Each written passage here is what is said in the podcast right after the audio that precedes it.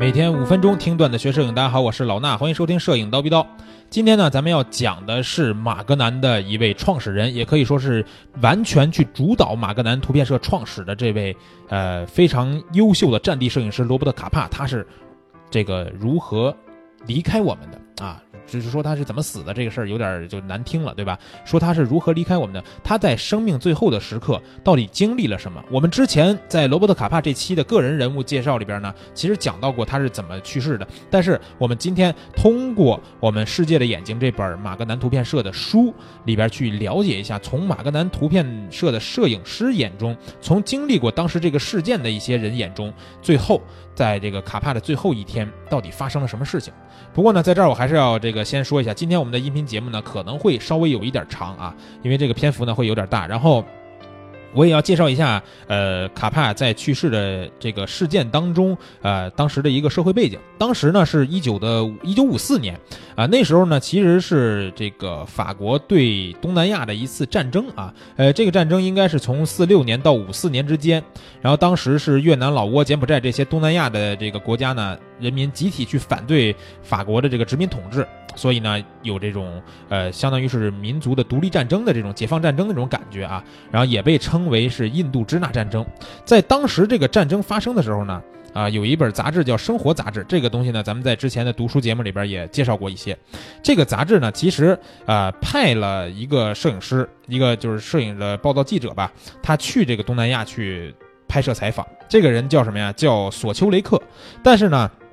在五四年的四月的时候，这个索修雷克突然接到家里边电话，说他的母亲病重了，啊，让他尽快回美国。所以呢，这个生活杂志这个主编啊，就比较头疼，就说怎么办呢？咱们也得找一个别的人，就想到了卡帕，对吧？觉得他对这个战争报道有兴趣嘛，就说让他去。然后呢，这个卡帕啊，在得知这件事儿以后呢，其实也是很愿意的。啊，但是其实卡帕去参加这个事件啊，或者说这场战争的报道呢，还有一些这个其他方面的背景，就是说当时《生活》杂志啊发表了很多很多关于这个战争的报道，都是在宣扬这个与法国这个国家比较负面的一些信息。啊，可以说，比如说我们，呃，他们这个宣传了说法国打这场战争是无意义的，对吧？或者说是法国的这些官员们在越南的这种悠闲的生活呀什么的，每天工作时间很短，然后午睡时间很长什么的，报道的都是这些东西。所以，生活杂志呢，算是引出了外交的矛盾了，对不对？那这时候啊，法国的外交部长还发表讲话去谴责生活杂志诋毁法国人的形象，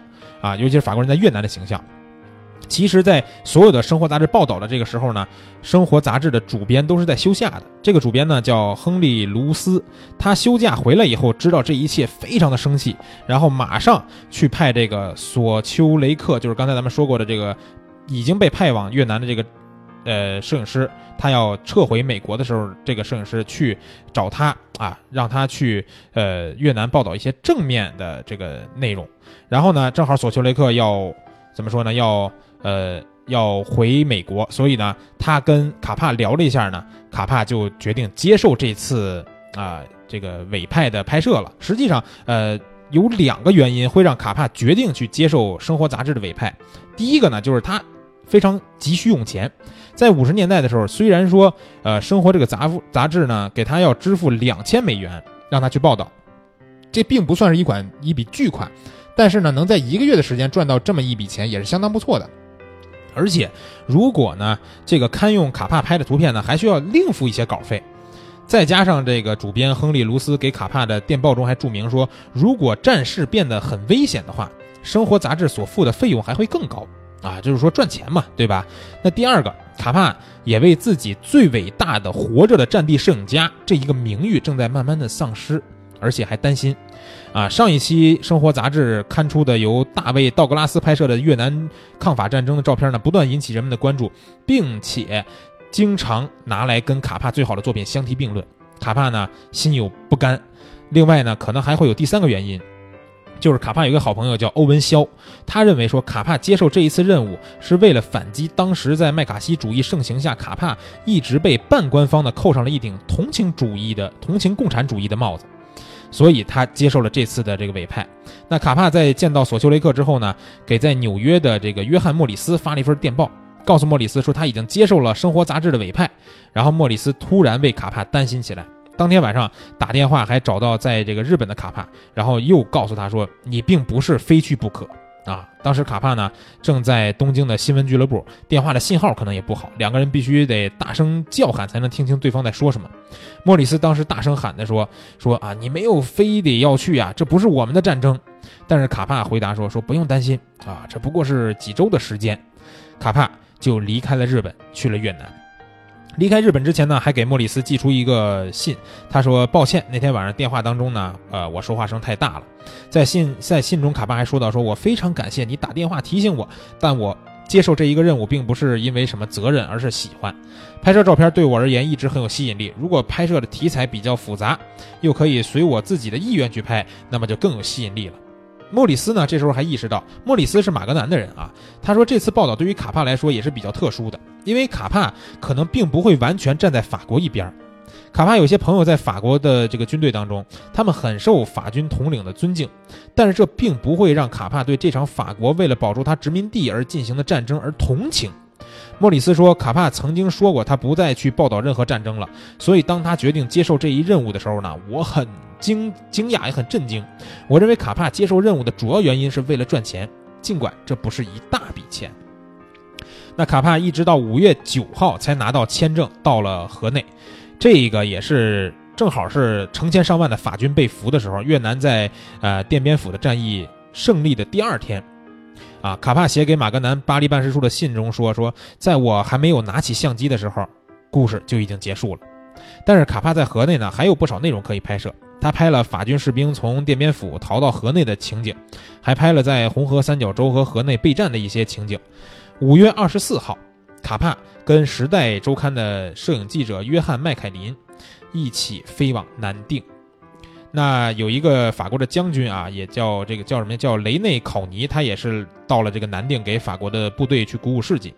那午餐的时候呢，卡帕和刚才我说的《时代周刊》这个麦卡林就被邀请参加第二天法军攻击南定以南二十公里处越军阵营的战斗。晚上，在破旧的这个现代旅馆的酒吧，他们两个人又见到了另一位摄影师，叫吉姆·卢卡斯。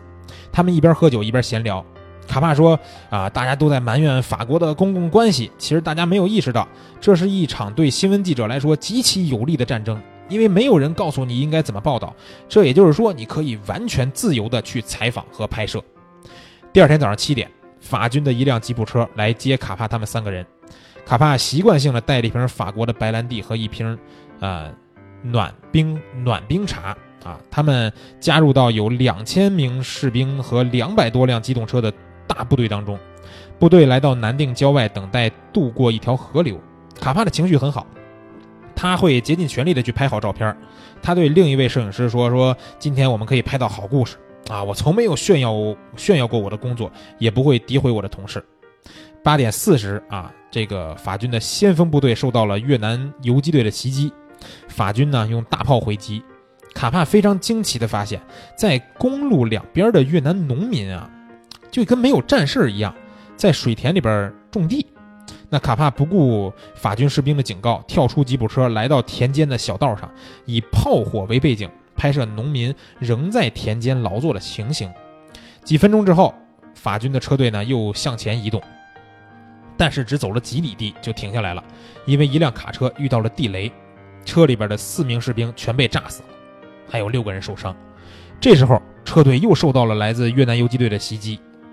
法军的坦克也开始开炮了。公路边上呢，一些村庄在中弹后也起了火。卡帕在炮火中到处拍摄，甚至他还抢救了一名受伤的越南士兵。卡帕把他背到自己的吉普车上，然后送到哨所去抢救。车队在路上遇到的越南人挖的两个深沟以后呢，又停了下来。卡帕到队伍前面去拍摄敌方士兵，拍他们修复被破坏的工事。啊，卡帕的同事跟法国的军官们吃午餐的时候，卡帕还在拍。后来，他在卡车的阴凉处打了一个盹儿。啊，午餐以后有消息说说先锋部队到了代比，所以卡帕要啊他们跳上自己的吉普车要去前线。他们开车到了一个小村庄以后呢，四处都是。铁丝网和呃锯齿形的这种防御工事，士兵们已经开始在墙基上安置爆炸物。麦卡林这样描述当时的情况：他说，当我们带当我们穿过代比几百码以后呢，车队又遭到了越南游击队袭击，我们要跑进路边的田地里边。部队的司令陆军中校也在那儿。卡帕问他说：“有什么消息吗？”中校回答说：“到处都是越南人。”当车队又开始向前走的时候呢，卡帕跳上吉普车去拍摄。在我们后面的一辆载满士兵的这个军车拼命地按喇叭，但是呢，卡帕还是在拍他的照片。他说：“这是一幅好照片。”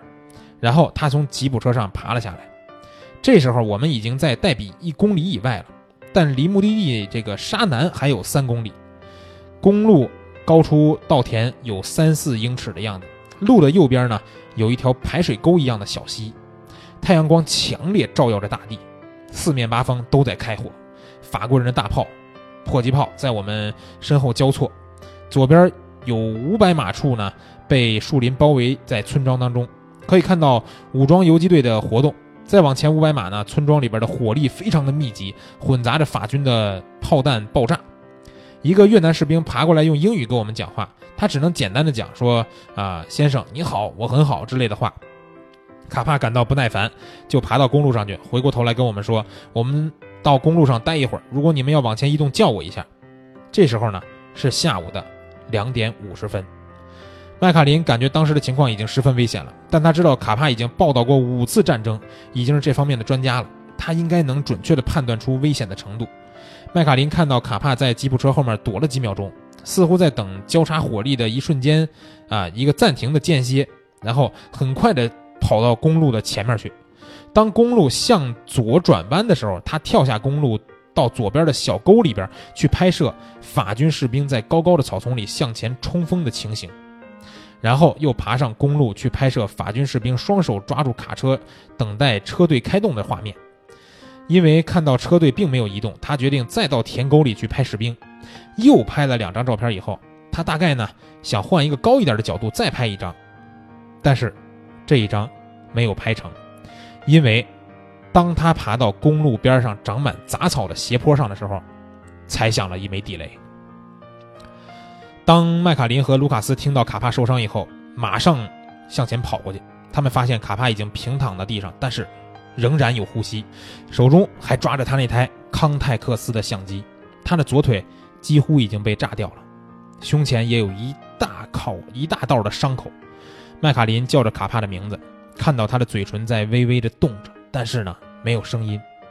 一名法军士兵拦下一辆救护车。但当卡帕被送到五公里以外的战地医院的时候，他已经死了。那年卡帕才四十岁，是第一名在东南亚战场牺牲的美国战地记者。所以，我们讲到这儿，关于书中描写卡帕在自己生命当中的最后一天拍摄啊，以及跟朋友们交谈的一些细节，都告诉大家了。嗯，就这样，一位非常伟大的战地摄影师，一位长得非常帅气的啊战地摄影师，一个非常喜欢喝酒、非常喜欢跟人吹牛逼的一位战地摄影师，就这样离开了我们。他也是马格南图片社这个创始人当中，我觉得是最重要的一个人。战地摄影就是这样的残酷啊！前一阵我也正好看了这个《红海行动》这个电影，我觉得。呃，如果大家看过这个电影，就了解到战争细节当中的一些残酷的地方。大家想想，如果不是一名军人，你要拿着相机在枪林弹火之中，还要拍出美妙的照片这是一件多么难的事儿。我们在看这些电影，或者是看到战地记者拍摄的一些图片的时候，我们不要说光觉得他们拍的东西非常残酷，你要知道他们面对的是什么样的威胁，是对自己生命有多么大隐患的一个事情。好了，今天我们讲了书中对于，嗯，马格南创始人卡帕之死的这个事件的一些细节的描写，啊，以后呢，我们还会继续给大家带来《世界的眼睛》这本书当中，啊，我觉得有内容、有意思啊，或者是比较，呃，能引起我们共鸣的故事，继续带给大家。今天的节目就是这些，明儿早七点不见不散。